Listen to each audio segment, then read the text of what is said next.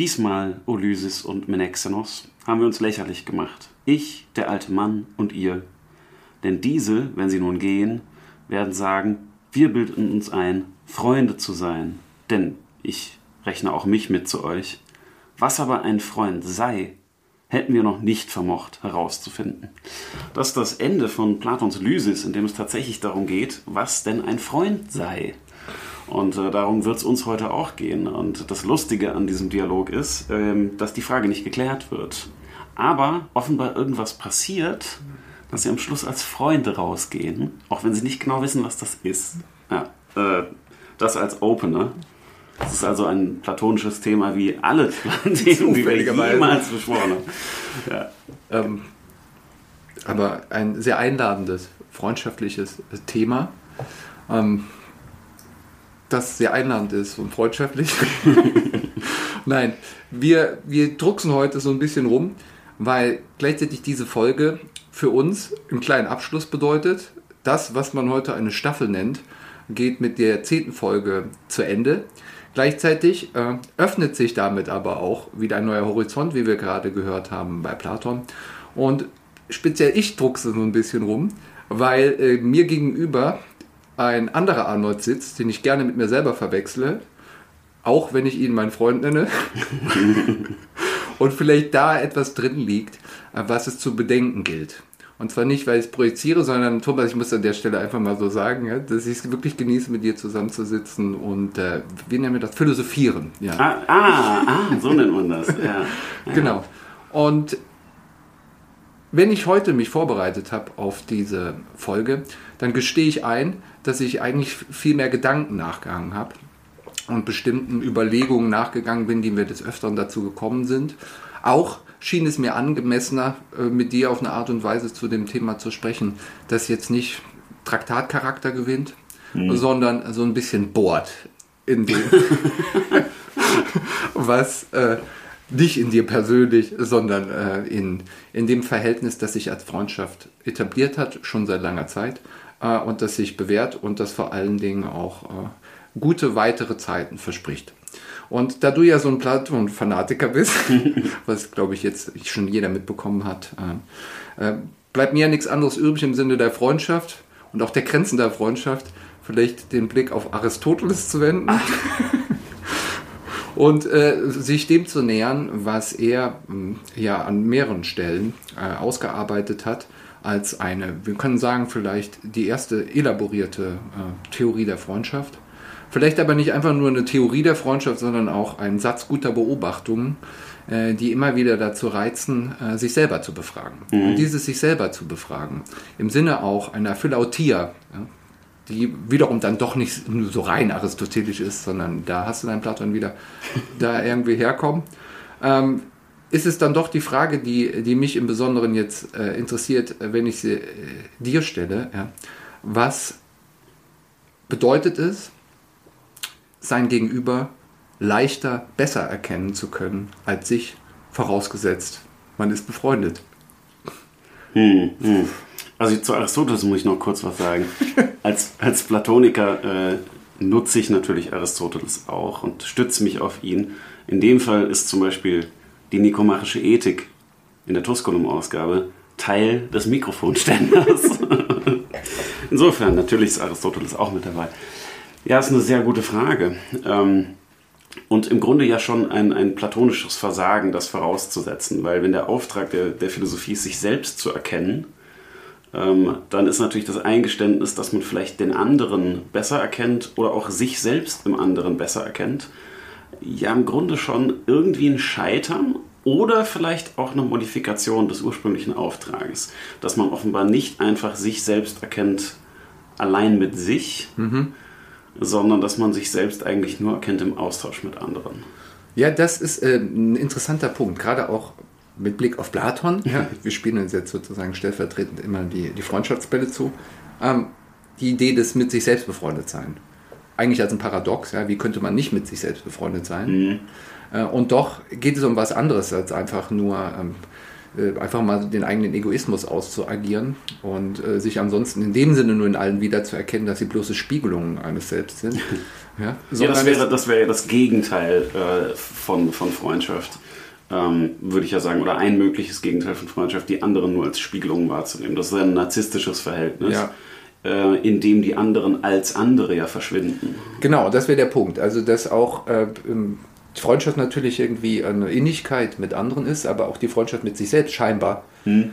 ähm, Momente in sich birgt, die ähm, nicht so ohne weiteres verfügbar sind ähm, oder durchsichtig transparent, äh, so dass es sich wirklich auch als eine Notwendigkeit herausstellt ähm, und nicht nur als ein Können, sich zu befreunden mit sich selbst. Und da scheint doch was drin zu sein, eine Art Doppelaspekt der Beziehung. In der Freundschaft, wo es evident wird, ja, sich quasi nur mit sich befreunden zu können, in der Freundschaft mit anderen und gleichzeitig vielleicht allgemein eine Frage der Erkenntnis, dass jedes Erkennen, gerade da, wo es sich auf sich selbst richtet, ähm, immer auch schon ein anderes impliziert.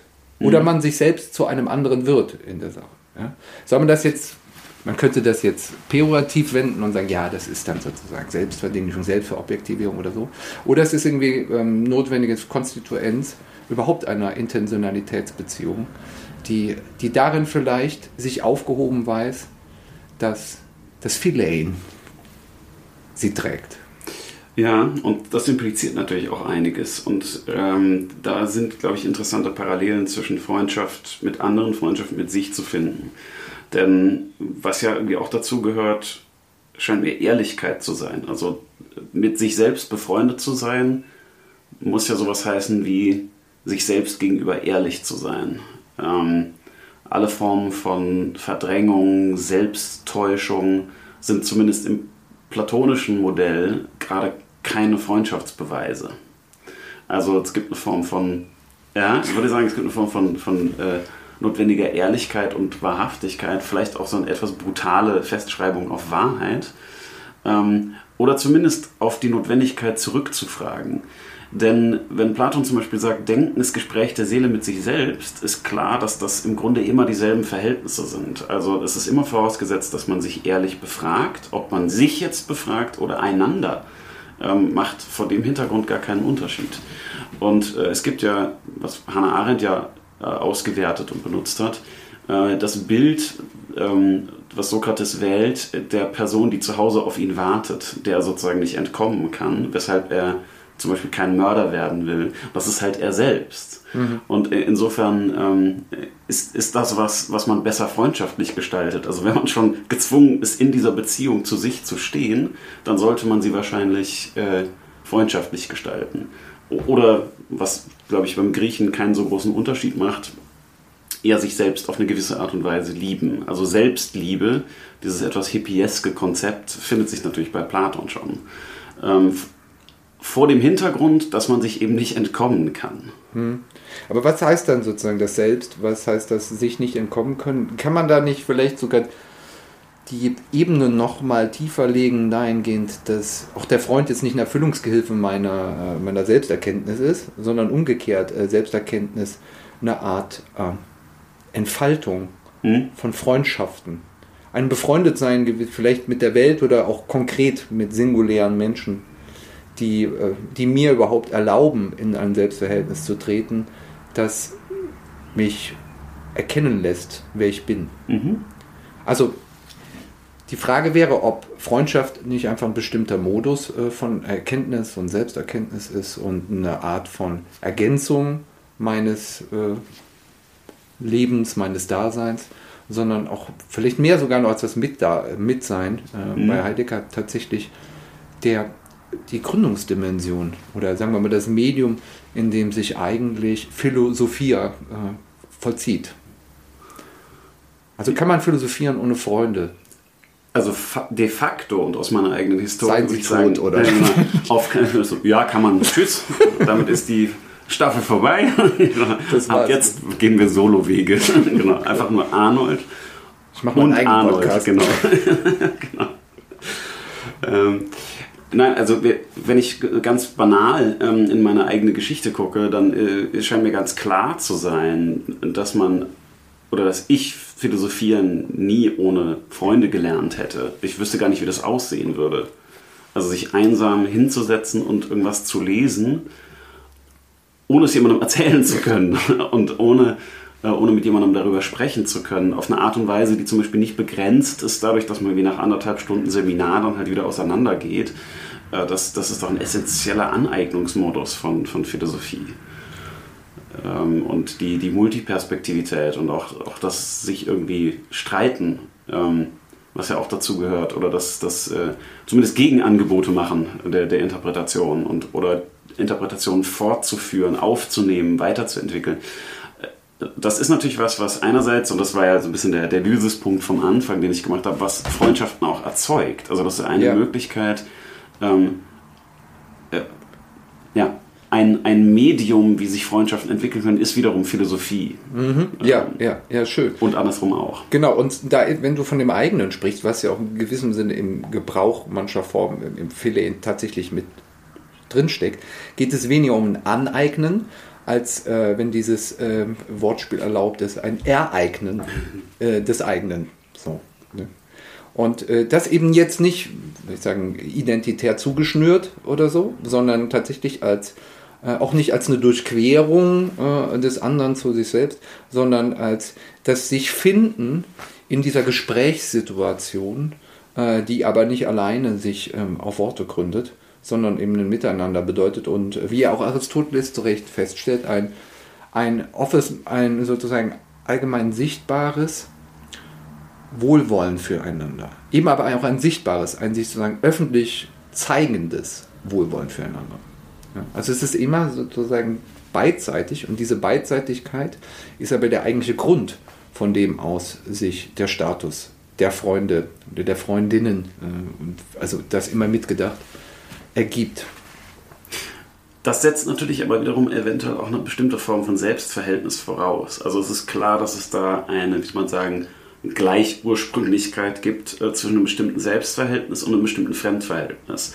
Äh, genauso wie ich sagen würde, äh, wie die Philosophie Freundschaft vertiefen kann, indem man sich auf eine ganz andere Weise kennenlernt. Und zwar sozusagen im Angesicht der Sache. Das ist so eine seltsame Form von, von Sachbezogenheit, die man da hat, oder Textbezogenheit. Ähm, in, in der man sich dann nahe kommt, bezogen auf etwas anderes. Äh, das, das finde ich einen ganz äh, interessanten äh, Zusammenhang. Aber andersrum natürlich auch diese Form von Gemeinsamkeit nur möglich ist, wenn das, was du Wohlwollen nennst, schon da ist. Also da gibt es sozusagen Gegenseitigkeiten. Also ich kann nicht mit jemandem befreundet sein oder ich glaube, es ist eine sehr andere Form von Freundschaft, wenn ich nicht zumindest mich selber so gut finde und irgendwie so okay mit mir bin, dass ich bereit bin, äh, mich anderen anzulasten, sozusagen. Also das heißt, ich brauche schon ein minimales Selbstverhältnis, um in ein äh, Fremdverhältnis treten zu können. Und andererseits wird natürlich mein Selbstverhältnis auch durch dieses Fremdverhältnis bestimmt. Ja, äh, und trotzdem ist dieses Selbstverhältnis ja keins der Transparenz, wie wir seit Dieter Henrich wissen, sondern äh, der Versuch einer ja, genau. sondern Subjektivität eben eine Form eines Selbstverständigungsversuchs. Und mag es auch so sein, dass ich gewissermaßen, wenn ich ungenießbar bin, äh, es anderen schwer mache, äh, äh, mich zu mögen oder äh, es mir indirekt noch schwerer mache, sie zu mögen, dann ähm, ist doch das unter Leute gehen doch schon ein Ausdruck davon, dass sich da eigentlich eine Ebene anschließt, die tiefer greift, weil diese Zerstreuung, ja, die, man, äh, die man vielleicht auch ab, ab, also abkanzeln kann, als äh, dem Ausweichen der eigenen Sinnlosigkeit oder sowas.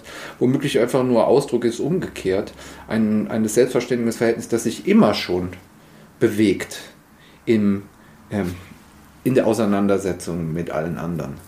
Sodass dieses Selbstverständigungsverhältnis, dieses Selbstverhältnis überhaupt erst zu etablieren ist in einem nennenswerten Sinne. Auch in dem Sinne, dass ich mich selber mit mir befreunden kann erst dann, wenn ich von vornherein mich aufgehoben sehe in solchen mhm. Zusammenhängen. Sodass quasi das, dass der eigentliche privative Modus dann der äh, verzweifelte, einsame der Versuch ist, sich ja. mit sich selbst zu befreunden. Ohne die anderen. Ja. Und jetzt äh, kann man die alte. Also die Augen voraussetzen, umgedreht einmal. Ja. Ja, ja, ja, also würde ich, würde ich auch mitgehen. Ähm, kann man natürlich die alte Philosophenfrage stellen, äh, was zeichnet denn jetzt dieses äh, aus vor jenem. Also das bloße sich auseinandersetzen mit Leuten ist ja vielleicht nochmal was anderes, als das sich auseinandersetzen mit Freunden. Definitiv. Und es sollte auch nur ein Symptom Ja, ja, ja, sein. Ja, genau. Aber äh, lädt ja dazu ein und dann muss man die Frage stellen, was zeichnet Freundschaft aus? Also die alte tatsächlich Lysis-Frage. Was bedeutet das denn, sozusagen äh, befreundet zu sein? Und jetzt müssen wir nicht sozusagen den ganzen platonischen Kram durchmachen, dass die Gleichen irgendwie mit den Gleichen und die Guten mit den Guten oder vielleicht auch andersrum, äh, weil die Guten brauchen ja nichts. Das ist übrigens natürlich ein Punkt, den Aristoteles von Platon übernimmt. Also die Götter haben keine Freunde, ja. Ähm, man findet es aber eben auch schon bei Platon diese Überlegung, dass die Guten ja nichts brauchen. Die sind autark, die brauchen deshalb keine Freunde, wenn man voraussetzt, dass Freundschaft irgendeine Form von Bedürftigkeit impliziert und eine gegenseitige Nutzung. Ähm, und also den, den Gedanken haben wir schon, kennen wir schon. Wobei die Frage ist, ob er abgearbeitet ist. Ja, also, ich würde nicht sagen, dass Freundschaft äh, die Kompensation eines Mangels ist. ja, hoffentlich nicht. Ja. Sondern das ist eigentlich sozusagen das Niveau von Positivität, aus dem heraus äh, sich eigentlich jede Individuation irgendwo vollzieht. Hm. Klar, Freundschaft jetzt in einem ähm, vielleicht weiteren Sinne dabei verstanden. Und verbunden damit drängt sich mir der Gedanke auf, dass auch alle anderen Formen, die dann vielleicht eher äh, Schwundstufen zu sein scheinen, dessen, Mhm. was man auch mit Aristoteles, was weiß ich, das, das gemeinsame Streben nach der Bestheit beschreibt, trotzdem ja Formen äh, des, ja, der Abstufung, des Abglanzes genau dessen sind, was sich immer wieder vollzieht, auch bei allen anderen und mit allen anderen Menschen. Ja. Nur da die Passung halt nicht vorhanden ist. Ja. Aber welche Passung? Ja? Genau, ja. Genau. Das ist eine interessante Frage, welche Passung, weil natürlich Freundschaften auch nicht unbedingt konfliktfrei sind. Also es gibt Freundschaften, die konfliktfrei sind, die deshalb keine schlechteren Freundschaften sind. Ähm, aber es gibt eben auch genauso Freundschaften, die konflikthaft, unstet und so weiter sind. Also finde ich eine spannende Frage, was Passung bedeutet. Und es gibt ja auch Freundschaften, die zwischen sehr unähnlichen abläuft. Also ich meine, bei zwei Philosophen, Arnold und Arnold, ähm, äh, legt sich nahe, dass es mehr Passung im Sinne der, der Ähnlichkeit und der Übereinstimmung ist. Aber Gleiches erkennt gleich. ja, ja, genau. Ja, hat Platon doch recht. Wie denn auch nicht. ähm, aber ja, ja, also wann passt Amicus es Plato. Denn? Ja, ja, ja. Amicus Plato, Punkt. Okay. Aber ich habe dich unterbrochen. Ja, ich weiß schon nicht mehr bei was. Ja, dann bleiben wir beim Brechen. Das Symbol. Ja. Das Symbolon. Sozusagen als Beweis und Zeugnis der Freundschaft. Ein Ganzes, das sich in zwei bricht. Äh, um sich wieder zu, ja, um sich wieder zu erkennen. Ja. Was aber von vornherein nahelegt, dass es ein eines ist. Genau, also Dass tatsächlich. ich immer wieder nach sich selber suchen muss, wechselseitig. Genau, aber das, also das Symbolon ist tatsächlich auch das, was den Kugelmenschen auszeichnet im aristophanischen Mythos, wie er im Symposion vorgetragen wird, ähm, dass die zwei Hälften sich finden. Ähm, und da geht es natürlich um Eros, äh, also vielleicht nochmal eine bisschen andere Beziehung als die, als die Freundschaftsbeziehung, vielleicht aber auch nicht. Nee, ich glaube nicht. Vielleicht gibt es. ähm, es gibt, glaube ich, schon ein, ein Eros, ähm, wenn man es jetzt nicht zu sexuell nimmt, äh, zwischen Freunden. Denn Begehren und Interesse und Streben in alle möglichen Richtungen braucht es ja. Also eine, eine Freundschaft ohne äh, irgendwo hinzustreben, ohne dass irgendwas passiert, ist auch keine Freundschaft. Also sozusagen, wie passiv kann eine Freundschaft überhaupt sein? Ähm, Freundschaft zwischen zwei Leuten, die keinerlei Interessen haben, ist schwer vorstellbar. Ähm, insofern auf jeden Fall. Also das, das Erotische spielt ja auch eine Rolle. Ähm, aber es heißt das, dass man Symbolon ist, also dass man auseinandergebrochen ist und passt und auf der Suche ist nach irgendwas. Äh, was sucht man denn? Ähm, Erkenntnis, Vergnügen, ähm, vielleicht auch einfach eine stabile Beziehung, äh, die man vielleicht ansonsten nicht hat. Also was zeichnet die, die Freundschaftsbeziehung irgendwie aus? Stabilität scheint doch schon was zu sein, also bei aller möglichen Konflikthaftigkeit. Äh, ist es doch was, was stabil wächst, oder? Ja, aber Stabilität als solche zunächst mal betrachtet, wäre ja, könnte man ja fast dann schon wieder die pragmatischen Freundschaften Mhm. äh, subsumieren. Ja. Äh, dann geht es darum, irgendwie durchs Leben zu kommen oder vorteilhafte Geschäftsbeziehungen oder sowas äh, einzugehen. Aber da scheint doch mehr im Hintergrund. Ähm, also was wäre diese Bestheit, ne? diese Arete, um die sich sozusagen die höchste Form der Freundschaft kehrt. Und es hat zu tun mit dem vollkommenen Leben oder dem Versuch, ein gutes Leben zu führen. Ähm, Und das kann man das eine Aufgabe nennen? Äh, Ich glaube, es ist eher, und da wäre ich beim Eros, ein Impuls, der sich durch alles hindurchzieht bis an den Punkt, dass nicht umsonst gerade die Freundschaft äh, einhergeht mit Form des Enthusiasmus und äh, der wechselseitigen Begeisterung, des sich Hochschaukelns, des sich nie- Niederziehens, quasi einer, einer stärkeren affektiven Verknüpfung, äh, als wir sie vielleicht in anderen Beziehungen eingehen. Ja, also gut, die Liebe, da müsste man jetzt nochmal ein eigenes Thema, das Fass mache ich jetzt nicht auf, ja. Aber es ist, äh, das ist aber auch nicht was qualitativ komplett anderes oder so. Nee. Sondern das scheint irgendwie nur ein sich einrichten in diesem Freundschaftsverhältnis zu sein, das nochmal eine, eine Eigenart besitzt oder so.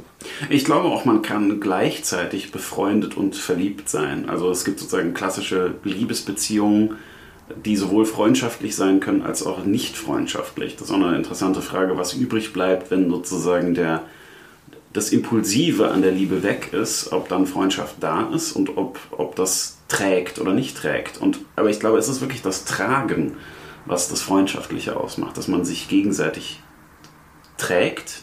Nicht im Sinne von ähm, stützt die ganze Zeit. Das hat wieder so ein instrumentelles Verhältnis. Vielleicht muss man aber auch sagen, dass die Freundschaft selber ähm, noch ernster zu nehmen ist. Dass es nicht unbedingt nur zwei Leute sind, die dann akzidentell eine Beziehung eingehen, sondern die Freundschaft selber entwickelt sich und lebt. Also sozusagen sehr Gadamesch gedacht ähm, und natürlich jetzt aus unserem Kontext auch sehr vom Gespräch her gedacht. Aber zum Beispiel eine, eine sprachlose Freundschaft ist für mich auch schwer vorstellbar. Also eine, eine Freundschaft, in der es keinen Austausch gibt, finde ich. ähm, Ja, bei der das Konzept. möglich sein muss Mhm. als Verständigungsform. Mhm.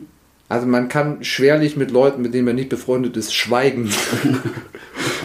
Sich verständigen quasi. Ja. Außer eben als Ausdruck der Verachtung.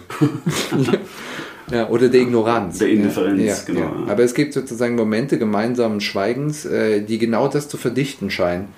Was im anderen Fall, ähm, also verdichten Mhm. zu scheinen als Freundschaft, was im anderen Fall gerade vollkommen abwesend ist. Mhm. Ja.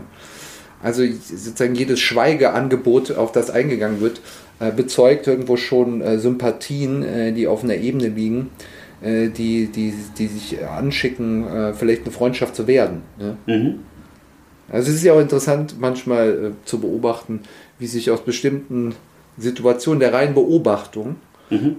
bestimmte Abläufe im Alltag und der Beobachtung, dass jemand anderes genau dasselbe beobachtet, man sich manchmal nur anguckt, sich anlächelt und in diesem Moment versteht, dass man eigentlich ziemlich ähnlich tickt in so Situationen. Ja? Und dann da sowas aufweilt, was für einen kurzen Moment der Sympathie sorgt, der dann eigentlich schlagartig das Gespräch möglich machen könnte. Ja, Ja.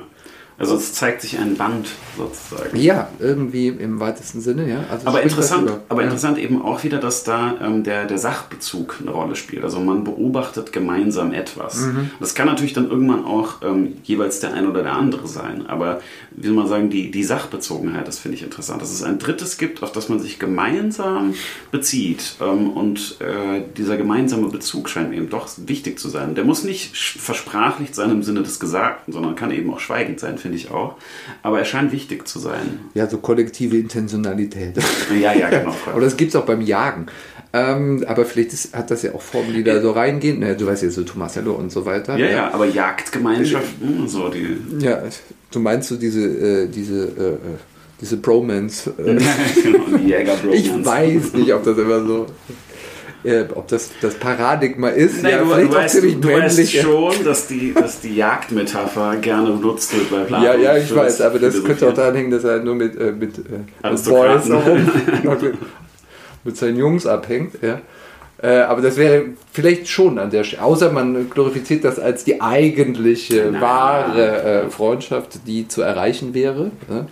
Ähm, aber anstatt äh, kollektive Intentionalität eher so eine intendierte Kollektivität, die in der Freundschaft quasi mitschwingt und die ähm, nicht nur aus dem Nutzen heraus äh, motiviert ist, sondern die was, äh, wie soll man sagen, sucht oder vielmehr findet oder zu finden glaubt äh, in bestimmten Momenten, wo uns jemand begegnet als ein Freund, ja? Mhm. was ja immer ein wunderschönes Wiedererkennen ist mhm. Äh, und ein, äh, eine Form der Vertrautheit. Andererseits aber auch äh, ein Erkennen der Möglichkeit von Freundschaften, der Potenzialen von Freundschaften im Kennenlernen von, äh, von anderen Menschen. Ja. ja, es gibt sicher auch so Momente der, der virtuellen Freundschaft. Ähm, äh, mein Eindruck ist, dass man das in bestimmten Situationen besonders deutlich erfährt. Also zum Beispiel bei uns irgendwie auf einer Konferenz, dass man merkt, ah, da ist jemand, der sagt dasselbe Zeug oder hat irgendwie einen ähnlichen Winkel oder den ähnlichen bösen Humor oder hat genauso keinen Bock da zu sein. Also da irgendeine Form von Sympathie stellt sich ein und äh, dann verzweigt sich das aber wieder. Man weiß aber, da hätte, also man ist fest davon überzeugt, da gab es einen Kern, den, den man hätte entwickeln können. Oder ein weniger langweiliges akademisches Beispiel, noch, noch lebensweltlicher, Spielplätze. Ähm, kann ja auch vorkommen, dass man irgendwie denkt, ah ja, der oder die sieht irgendwie nett und interessant aus und sagt auch nicht ganz dumme Sachen oder guckt ähnlich verzweifelt auf die Kinder oder so. Äh, aber hat nicht die Gelegenheit, das, das zu entwickeln. Einfach aus Zeitgründen, denn Freundschaften kosten ja auch Zeit ähm, und sind was, was man pflegen muss und mhm. was man entwickeln muss. Mein Eindruck ist, wenn man das mal entwickelt hat, wenn sich das irgendwie ergeben hat, dann kann man sich auch mehr Zeit lassen. Ähm, aber so ganz ohne Zeit geht es nicht. Und dann bleibt es manchmal bei diesen Virtualitäten. Mhm. Ja, da hätten wir aber auch wieder den dritten ähm, äh, oder das dritte mit dem Spiel. Ähm, und vielleicht ist das auch ein Kriterium, ähm, etwa Liebe von Freundschaft mhm. zu unterscheiden. Mhm. Ähm, dass in der Freundschaft immer ein drittes, quasi die Welt, mit ins Spiel kommt. Wohingegen die Liebe, zumindest die romantische Passion, äh, sich zu ihrer eigenen Welt macht. Die ist idiotisch. ja, genau.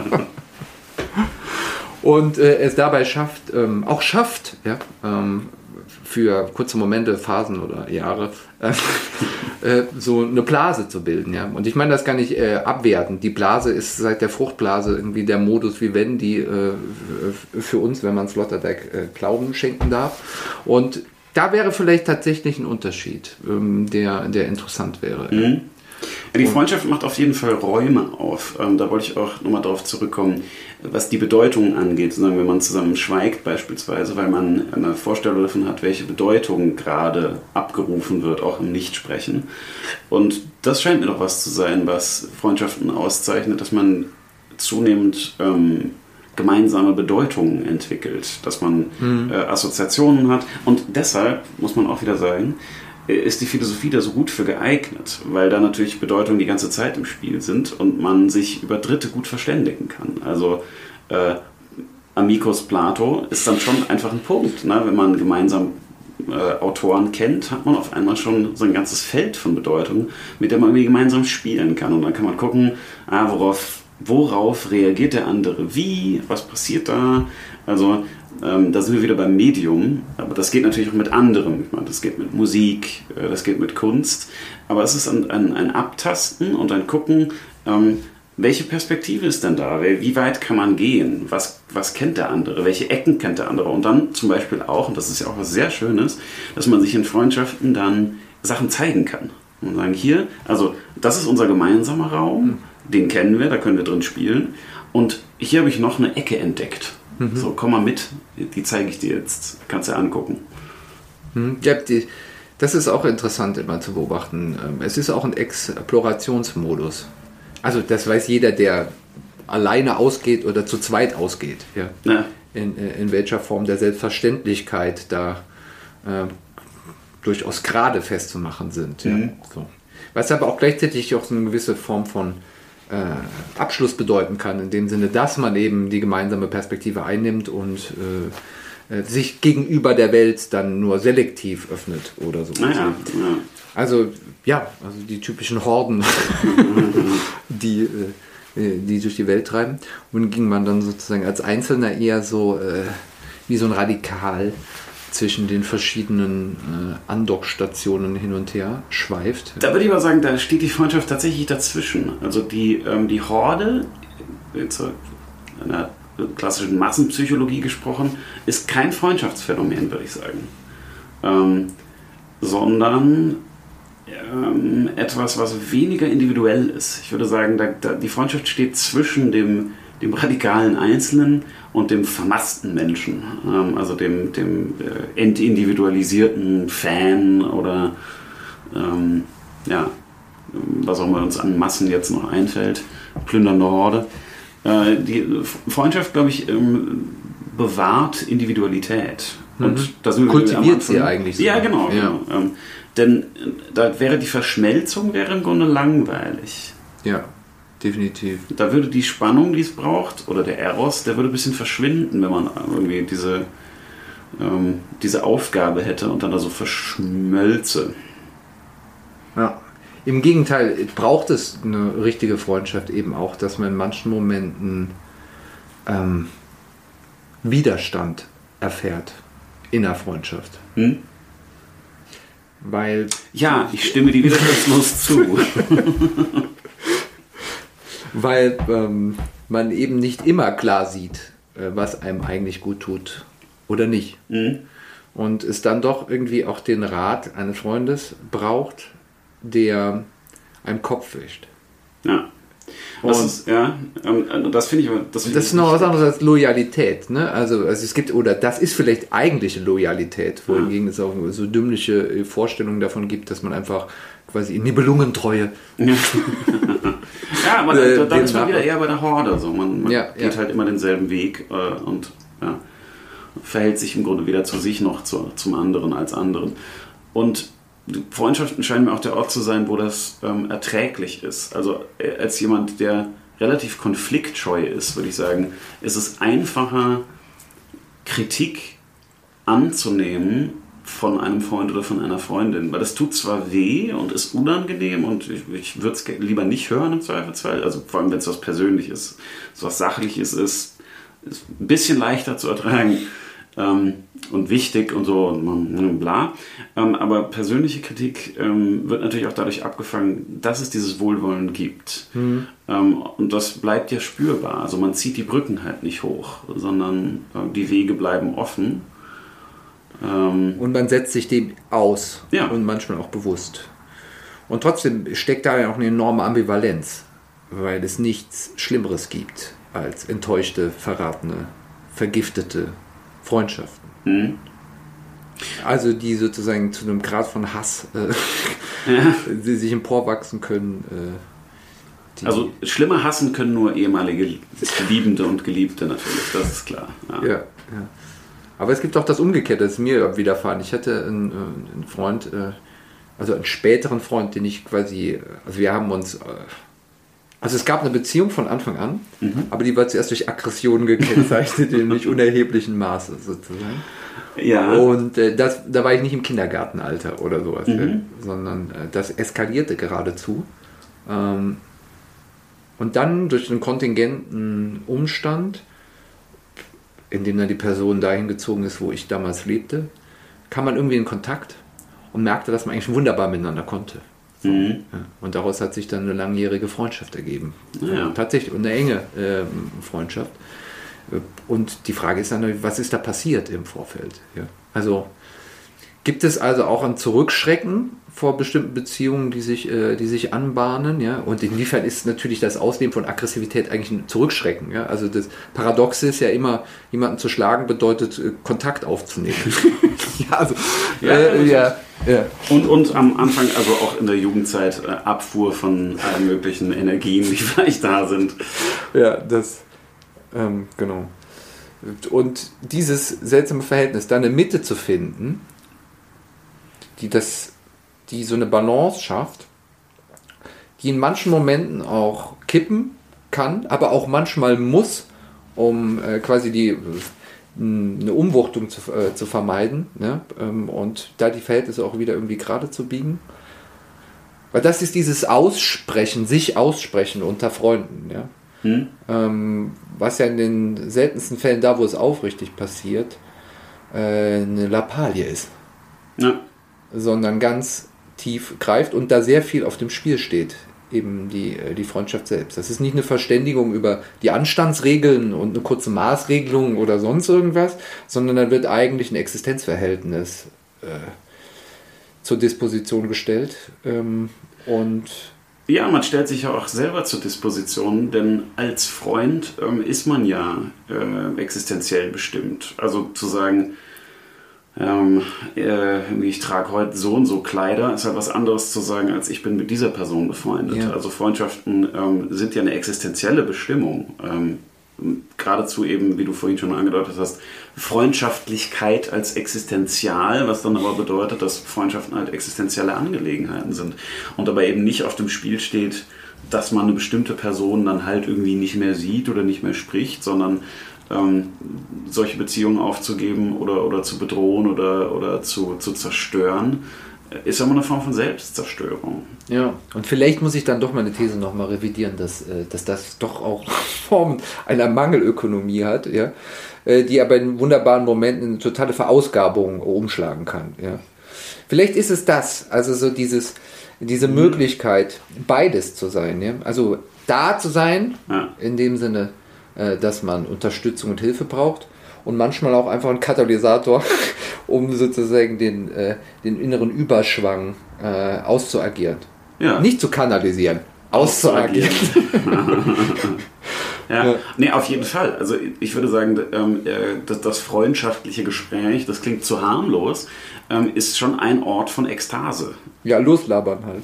Ja, ja, loslabern Und, und, dann halt irgendwo hinkommen und sich äh, sozusagen in, in Rage oder irgendwie in, in den Enthusiasmus reinreden. Ähm, und das sozusagen kann, kann absurd sein und lustig und so, aber es kann irgendwie auch sehr, sehr ernst sein und dann sehr tief gehen und dann ähm, würde ich sagen, ist es so eine der ähm, Verzückungsspitzen. Abgesehen davon, dass ich auch sagen muss, ich habe von meinen Freunden oder von vielen Freunden, äh, von allen und in verschiedenem Maße, unglaublich viel gelernt. Also das war das, worauf ich vorhin schon rekurriert habe.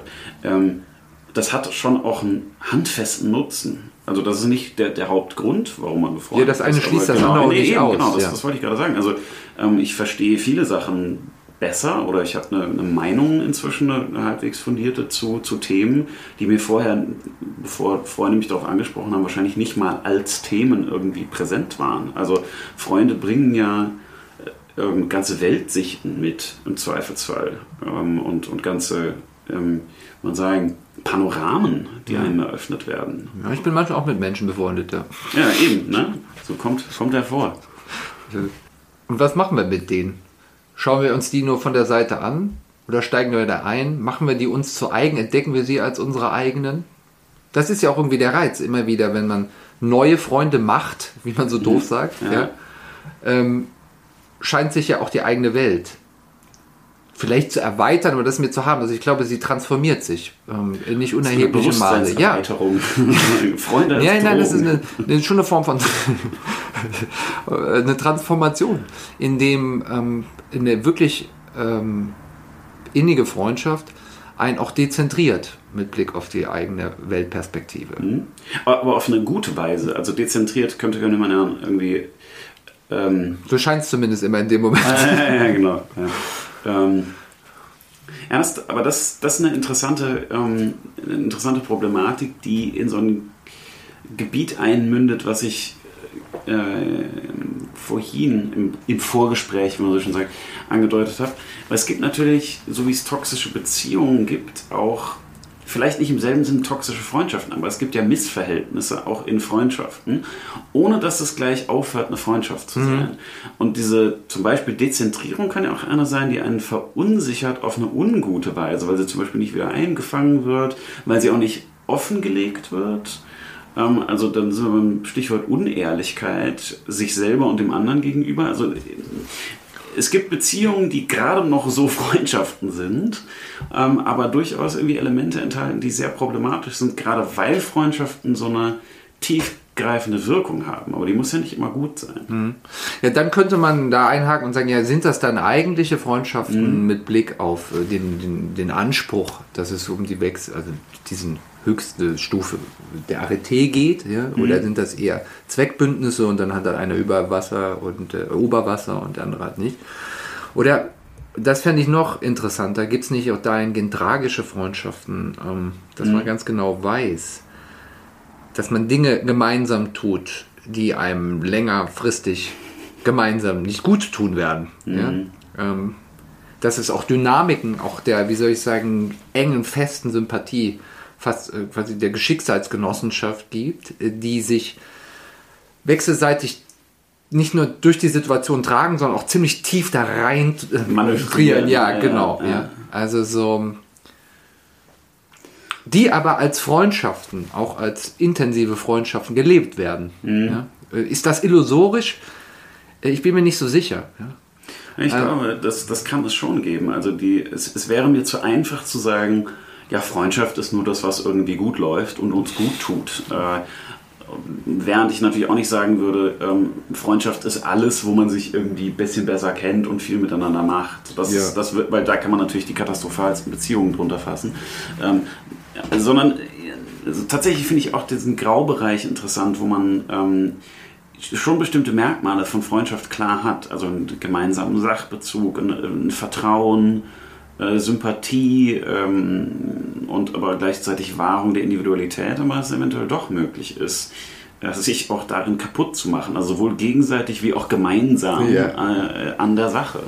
Wobei dann immer die Frage ist, ähm, wie kaputt darf es denn sein? Weil ein bisschen gegenseitig, oder nicht gegenseitig, aber ein bisschen zusammen kaputt machen, ist vielleicht auch eine Möglichkeit von Freundschaften, die jetzt zwar nicht der Arete entspricht, aber die der Freundschaftlichkeit im Grunde noch nicht widerspricht. Ja, aber du weißt, was ich meine. Jetzt, ja, mir geht es ja nicht um Waffenbruderschaft oder wie man nee, das nennen nee, soll, sondern, es geht um sozusagen Schicksalsgemeinschaften, äh, die eine Eigendynamik entfalten, die vielleicht auch in einem gewissen Übermut der Autarkie, einer sich wechselseitig stützenden Autarkie, ähm, in Bereiche sozusagen äh, vorstoßen des Asozialen, ähm, ja, auch könnte sagen, wie äh, an die Grenze gehen, über die Grenze hinausgehen, gerade weil sie sich wechselseitig äh, bestärkt fühlt. So. Ja. Ja, natürlich. Also das, ähm, die Bestärkung ist eine formale Bestimmung. Was da bestärkt wird, ist ja nicht festgelegt. Das kann irgendwie was Ungutes sein. Und das weist uns ja auch darauf hin, dass Freundschaften nie im leeren Raum äh, entstehen, mhm. sondern im Kontext. Also wenn du von Schicksalsgemeinschaft sprichst, kann es eben sein, dass sich Sympathie, Bänder der Sympathie, des gemeinsamen Verständnisses, des gemeinsamen Agierens und so in einem Kontext ergeben, der vielleicht selber schon so problematisch ist, dass da auch nur eine problematische Freundschaft daraus werden muss. Und vielleicht auch überhaupt sowas wie ein Schicksal überhaupt erst herstellt. Ja, indem man sich eine Dynamik einlässt und sich wechselseitig quasi darauf verpflichtet. Noch über die Loyalität hinaus. Äh, die als solche dann auch eher entweder nur im Nutzen gegründet ist, aber wenn der Nutzen evidentermaßen äh, äh, desaströs ist, dann ja doch äh, nur erwächst eben aus einer innigen Sympathie, die sich äh, in was reinsteigert. So, ja. Ja. Äh, sich hochschaukelt, wird sie auch schon davon eben an der Stelle. Oder müsste man da nicht nochmal einen Unterschied Geld machen und das wäre Freiheit, dem anderen gewissermaßen den Spielraum zu geben, er selbst zu bleiben. Mhm. Ja? In diesem Sinne auch befreundet zu bleiben mit sich und nun nicht einfach nur im anderen aufzugehen und sich hinzugeben, sondern äh, auch immer wieder auch bei sich zu bleiben, bei sich bleiben zu können und nicht hinweggerissen zu werden. Auch die Momente gibt es und die sind schön, ähm, aber, das, aber das kann eben diese Schlagseite bekommen und in vielen Momenten ist die Freundschaft halt auch eben quasi so eine Art Schutzraum tatsächlich für eine Form von Individualität, die vielleicht im Wesentlichen mitkonstituiert ist mhm. durch den anderen. Auch ein Raum der Autarkie, den man wechselseitig aufrechterhält, aber der dann doch eben auch von einem selbst bewohnt werden muss. Als der selbst, für den der andere einen ja gerade schätzt oder auch mhm. liebt als Freund, wie umgekehrt. Ja? Ähm, vielleicht, dass da das Problem äh, vorher darin besteht, dass man sich zu sehr auflöst in, in der Vorstellung, ähm, eins zu sein als zwei. Ja. ja. Es bleibt bei dem Symbolon, ja, also es ist gebrochen, ja. aber es fügt sich, ja. So. Und, und diese Idee, ähm, Freiheit, den anderen quasi sein zu lassen in seiner Art, wechselseitig, ist auch die mögliche oder der nötige Abstand, der es erst erlaubt, zu kritisieren, quasi ja. Leviten zu lesen. Ähm, Gerade um diesen Raum, um diesen Raum ähm, auch zu stabilisieren vielleicht. Diesen Raum der eigenen Freiheit, der Entfaltung der eigenen Freiheit. Naja, und, und auch der... Durch den anderen. Ja, ja genau. Ähm, und äh, da würde ich noch dazu fügen, dieses Levitenlesen, was, was natürlich hart ist, also wenn man Levitikus kennt, kann das schon ziemlich brutal werden äh, mit den Leviten, aber ähm, diese Brutalität oder dieses, diese Härte, die dann vielleicht auch unangenehm sein kann, ermöglicht einem natürlich auch wieder einen, wie soll man sagen, bereinigten Selbstbezug. Also, dass man sagt, ja, okay, das, das wollte ich nicht sehen, das habe ich nicht gesehen, ähm, aber hier in diesem Raum kann ich das sehen dadurch. Ja. Also das ist auch eine Form von, wie soll man sagen? Klärung. Ja, von Klärung. Ja. Und, und das ist was, äh, was glaube ich auch nur geht, wenn man sich so weit kennt, dass das möglich ist. Also ich kann natürlich anderen irgendwie Regelverstöße vorwürfen, wenn ich sie sehe, aber das ist eine völlige Äußerlichkeit. Um das tun zu können, muss man ja die Verhältnisse kennen, man muss die Person kennen, man muss ähm, ja, geteilte Bedeutung haben und man muss vielleicht auch ein Gespür für die Motivationen haben, die da sind. Und dann sind wir wieder bei dem Thema, ähm, bei dem wir am Anfang waren, nämlich dem der Selbsterkenntnis dass manche Sachen halt unangenehm sind äh, oder man die auch so verdrängt, dass der andere sie besser sieht als man selbst. Und äh, das zur, zur Sprache zu bringen, geht nur in diesem Raum erlaubt aber natürlich eben, also was man platonisch Reinigung nennen kann, dass man mehr man selbst ist nach sowas, dass man sagt, okay, ähm, das stimmt, da gab es eine Spannung, die ich nicht gesehen habe, die du aber zur Sprache gebracht hast. Genauso wie man andererseits sagen kann, in diesem Raum kann man sich ja auch ein Stück weit ausprobieren, man kann aussprechen, ähm, was man denkt, was man in anderen Kontexten nicht aussprechen würde. Also sozusagen, es ist eine, auch ein Raum der Freiheit im Sinne der ähm, der Virtualität, dass man einfach mal sprechen kann, ohne sich gleich schon festlegen zu müssen. Mhm. Deswegen würde ich auch nicht von Reinheit oder Purifikation mhm. oder sowas reden, äh, sondern eher von Klarheit und Deutlichkeit. Beziehungsweise, also von Klarheit, Klärung und Deutbarkeit vielleicht, um es mal so zu übersetzen. Mhm. Ja? Also es wird einem selbstverständlicher, ähm, was es gewesen sein mag, dass man so oder so mhm. gehandelt hat und was dahinter stand und so weiter. Und das kann aber auch dann bedeuten, umgekehrt, äh, dass Freundschaft Wege öffnet, die äh, auch Holzwege sein können. Mhm. Also, äh, aber diesen Raum gewähren, das zu tun. Ja? Sodass es eben keine Bereinigung aus Wesentlichen und dann wird irgendwas rausgeschält Nein, oder sonst ja, irgendwas, sondern äh, dass das eigentlich ähm, Fragen ähm, der, des Rhythmus äh, sind äh, und in der eigenen Lebensführung mit der Welt, mit den Freunden. Und äh, da irgendwie auch, äh, ja, ich hatte eben Schutzraum gesagt, äh, Spielraum zudem. Ja. Und ja, also ich meine, mit niemandem kann man zynischer sein als äh, mit den guten Freunden. Ja, das ist und es wäre eine sehr seltsame Interpretation von Freundschaft, sich da wechselseitig den Ton zu verbieten oder so. ja. so gerade daran kann man es ermessen, weil Freundschaft halt auch äh, zuweilen Dulden bedeutet. Ja? Mhm. Und auch überhaupt einzustehen für den anderen. Ja? Ihm vielleicht ein Ohr zu leihen, ja? so, ähm, äh, oder äh, umgekehrt auch in anderen Situationen einzuspringen und all diese äh, Vorstellungen irgendwie der, der Repräsentation, die aber als solche nicht einfach, wie soll ich sagen, sich komplett aufopfernde Hingabe sind, sondern tatsächlich eher ein Vertretungsverhältnis darstellen. Mhm.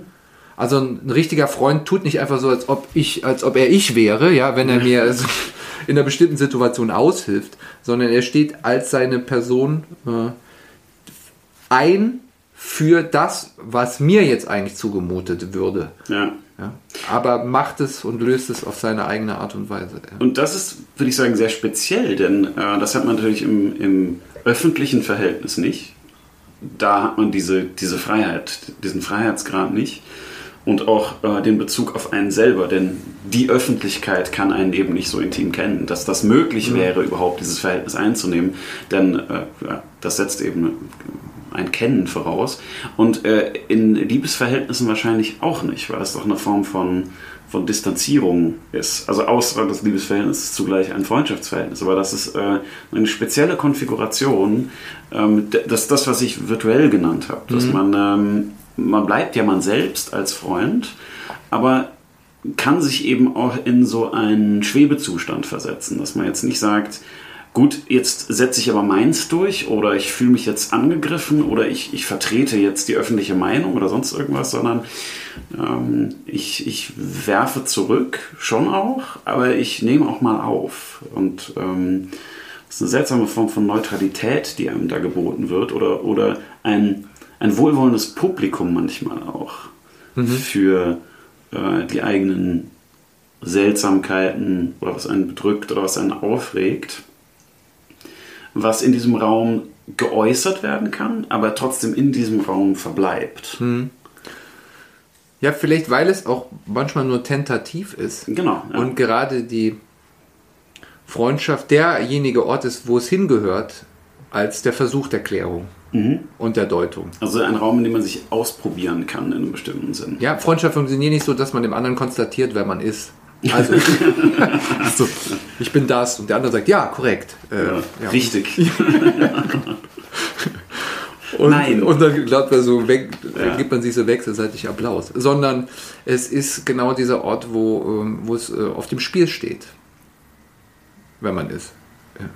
Und das kann auch in Verzweiflung passieren. Mhm. Es ist nicht, wie soll ich sagen, ein Spiel, das jetzt mal sich in Rollen einfach nur erprobt, sondern es sind manchmal auch einfach Aporien in der eigenen Existenz, äh, Ausweglosigkeiten, die dahingehend Rat und Hilfe suchen, dass sie sich artikulieren, dass sie äh, überhaupt sich irgendwie frei, frei kämpfen äh, aus der Situation. Und dann ist das einfach mal zuhören, nicht einfach mal in, quasi den Trauerkasten beschreien, sondern ähm, ähm, nichts anderes als tatsächlich eine Form von von eine Handreiche. Ja, und insofern sind Freundschaften therapeutisch in dem ursprünglichen Sinn, dass es ein Therapeuen gibt, ein sich kümmern um, ein sich, sich sorgen um, was nicht unbedingt immer heißt, man regelt alles und bietet jetzt irgendwie die besten Wege an oder so. Das kann ja auch mal heißen, eine, eine tentative Position oder ein ausgesprochenes mal zu bejahen, zu sagen, so ja, das ist okay, so das, ähm, du hast es jetzt irgendwie ausprobiert, aber du kannst das auch machen. Ähm, oder ich, ich höre, was du sagst und das ist irgendwie nachvollziehbar. Du, du darfst das sagen. Ja. Du darfst das denken. Das ist okay. Ähm, denn das ist natürlich was, was man sich, wie man sagen, zurückholt, indem man in die Freundschaft, wie man sagen, äh, Eros und Zeit und Bedeutung, keine Ahnung, investiert, gibt man natürlich dem Freund auch dann die Möglichkeit, mit dieser Autorität zurückzusprechen. Ja, genau und gleichzeitig sich selbst in dieses Spiel zu begeben. Mhm. Ja? Weil sonst ist es so dieser Therapeut als Everybody's Darling. Ja, ja, ja, nein, genau. Der irgendwie alles gutiert und alles toll äh, oder wichtig findet oder auch nicht wichtig findet, auf jeden Fall zuhört und äh, einen sich verbal ausagieren lässt oder so, ja. Sondern das ja. ist, sondern es ist sozusagen ein Auseinandersetzungsfeld immer noch. Aber es ist ein Auseinandersetzungsfeld, äh, wo man sich äh, begegnen kann. Ähm, tatsächlich wie sonst nirgendwo ja. in voller Offenheit und doch auch mit voller Verbindlichkeit. Ja, auf mit einer größerer Härte und mit größerer Wärme. Genau. Und, ja. Ähm, nicht, es geht da nicht darum, ähm, in dieser Situation Meinungen zu artikulieren, die ich öffentlich vertreten kann. Ja. ja? Für die ich dann, weil sie einstehe und um ehrlich zu sein, auch festgenagelt werde. Ja. ja. Ja, ja. Äh, das ist der Raum der Öffentlichkeit, das ist ein allgemeines Medium, ja? sondern es geht gerade um die Begegnung äh, des Singulären in dieser Ebene. Und da geht es auch um das Sehen den anderen, ne? sprich, damit ich dich sehe. Ja, es, mhm. ist, es ist genau dieser Modus, äh, der, der auch nicht davor zurückschreckt oder gerade davon lebt, dass er nicht davor zurückschreckt, äh, die verschiedenen Aspekte herauszukitzeln, an, äh, an hervorzukehren, in den Raum zu stellen und sich gleichzeitig damit ähm, ins Benehmen zu setzen. Was auch damit zu tun hat, ähm, dass Freundschaften dann, glaube ich, besser oder tiefer oder echter oder was auch immer man sagen will, äh, werden in dem Augenblick, in dem niemand mehr das Bedürfnis hat, äh, dem anderen irgendwie zu gefallen oder zu entsprechen oder ähm, zum Beispiel was zu sagen, nur damit es irgendwie zusagt oder so. Also sozusagen die Gefallsucht mhm. muss irgendwann weg. Ähm, und da, wir, das setzt natürlich auch wieder eine bestimmte Selbstverhältnis voraus, weil man auch das Selbstvertrauen braucht, zu sagen, ja, es ist mir in gewissem Sinne egal. Und erst dann kann es mir sozusagen nicht egal sein, mich zu zeigen. Also wenn ich sozusagen ständig nur darum bemüht bin, zu gefallen beispielsweise, dann äh, geht diese Offenheit und diese Tiefe und so weiter gar nicht in, in Freundschaften. Und dann gibt es zwar eine Annäherung und vielleicht auch einen Austausch, aber man ist eben nicht man selbst und hat dann auch die, ja, wie soll man sagen, die Vorteile gar nicht, ähm, die, die wir gerade skizziert haben. Also man muss, man muss sich schon ehrlich investieren und irgendwie sagen, also banal gesprochen muss man sagen, was man denkt und ähm, nicht das, was man denkt, dass der andere hören will. Ja, genau.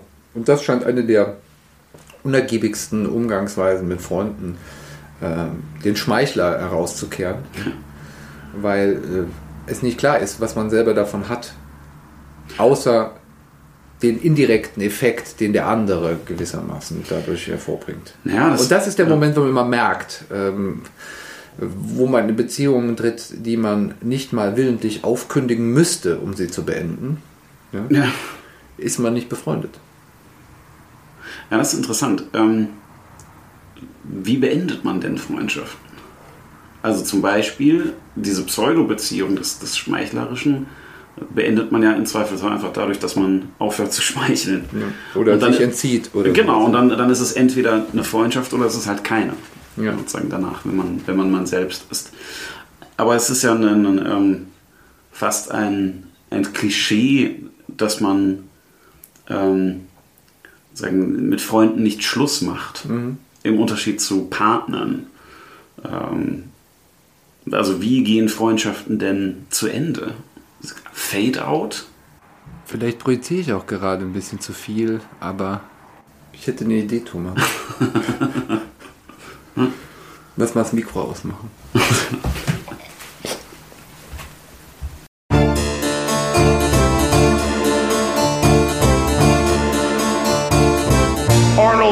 Arnold.